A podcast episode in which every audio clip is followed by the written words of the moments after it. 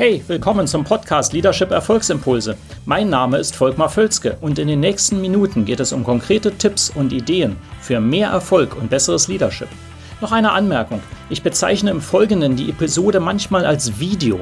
Das kommt daher, dass ich sie zuerst als YouTube-Video produziert hatte. Ersetzen Sie gedanklich einfach Video durch Podcast und los geht's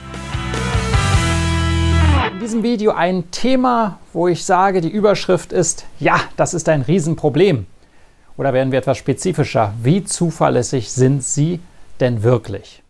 Ja, Zuverlässigkeit ist tatsächlich ein großes Thema.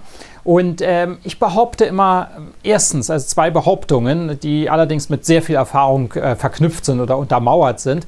Äh, Nummer eins, ich glaube, dass die meisten Organisationen locker um 25 Prozent, wenn nicht gar mehr, produktiver sein könnten, wenn alle Menschen in der Organisation 100 Prozent zuverlässig wären. Das mal so, Sie können erst mal überlegen, wenn Sie äh, auf, äh, an jeder Stelle sich vollständig, hundertprozentig auf sich selbst und auf andere, auf Ihre Teammitglieder, auf Ihre Kollegen, auf die Chefs und wen auch immer in der Organisation und auch auf Kunden verlassen könnten, wie viel produktiver könnten Sie dann sein? Sie müssten nicht mehr nachfragen, Sie müssten den Dingen nicht hinterherrennen, Sie, Vereinbarungen würden immer eingehalten, Termine würden eingehalten und so weiter und so fort. Es hat einen Rieseneffekt, nicht wahr? Und jetzt habe ich die zweite Behauptung. Ich schätze etwa grob, dass mindestens 50 Prozent auch der Führungspersönlichkeiten nicht zuverlässig sind, jeweils nicht in einem Maße, das wir wirklich brauchen. Und machen wir uns nichts vor, 100 Prozent Zuverlässigkeit schafft kein Mensch auf der Welt. Ja, das geht kaum. Ähm, aber eben, wir können statt vielleicht 50 Prozent auf 80 Prozent kommen oder 90 Prozent. Das ist ja auch schon mal etwas.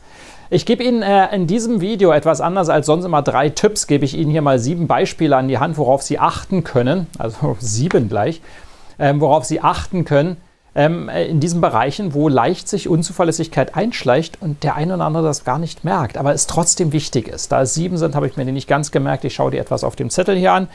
Ähm, Nummer eins. Anrufe verspätet einhalten oder gar nicht einhalten. Also wenn Sie eine Anrufzusage machen, sei es zu einem Kunden, einem Lieferanten, einem Kollegen, einem Chef, einem Mitarbeiter, einem Teammitglied, wem auch immer, halten Sie das ein. Wenn Sie dann mal nicht können, was ja vorkommen kann, dann geben Sie das rechtzeitig Bescheid. Das ist so einfach und so banal und wird so oft nicht gemacht. Das ist einfach eine schlechte Angewohnheit und ist das Nicht-Einhalten von Commitments. Ja, Sie sind unzuverlässig in dem Moment und da können Sie noch so viele Gründe haben. Die Gründe sind nie gut genug. Ja.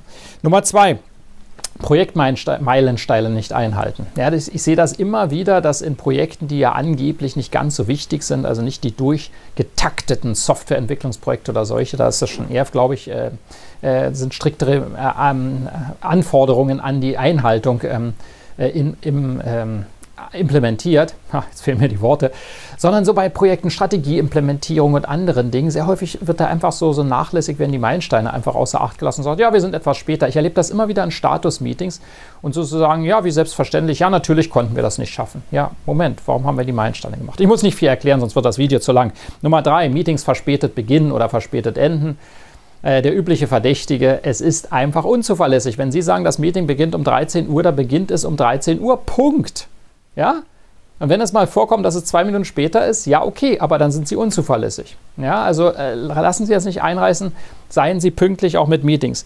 Strategien, die nicht umgesetzt werden. Wir machen große Strategien und sagen, da wollen wir hin und dann passiert nichts. Erlebe ich auch immer wieder. Wir beginnen nicht, wir setzen das nicht um. Wir haben eine gute Absicht, aber es passiert danach nichts. Ähm, Nummer 5. Ansprüche werden nicht eingehalten. Ansprüche an Qualität, an Weiterbildung. Ich habe Ansprüche, ich, wir wollen das und das erreichen. Wir wollen Kunden immer innerhalb von drei Stunden Bescheid geben oder was auch immer sie an Ansprüchen haben. Da kann es Dutzende von geben. Gut ist übrigens, die mal zu definieren. Äh, das nur so am Rande. Und das ist nicht dasselbe wie die Werte, sondern die Ansprüche an sich selbst sind wesentlich stärker und konkreter. Aber das ist ein anderes Thema. Aber halten Sie Ansprüche ein. Wenn Sie Ansprüche zusagen, halten Sie die ein. Nummer 6. Verantwortung abschieben. Ja, ist auch so etwas Schönes. Ja, wir, wir sagen, es war ja nicht ich.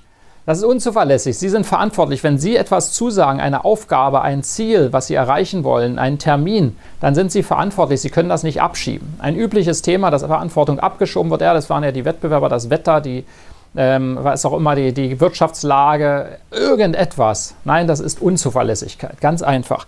Und äh, ein siebter Punkt, persönliche Weiterbildung äh, nicht vorantreiben, ist unzuverlässig. Sie sind verantwortlich dafür, dass Sie Mehrwert erzeugen für Ihre Umgebung und für sich selbst.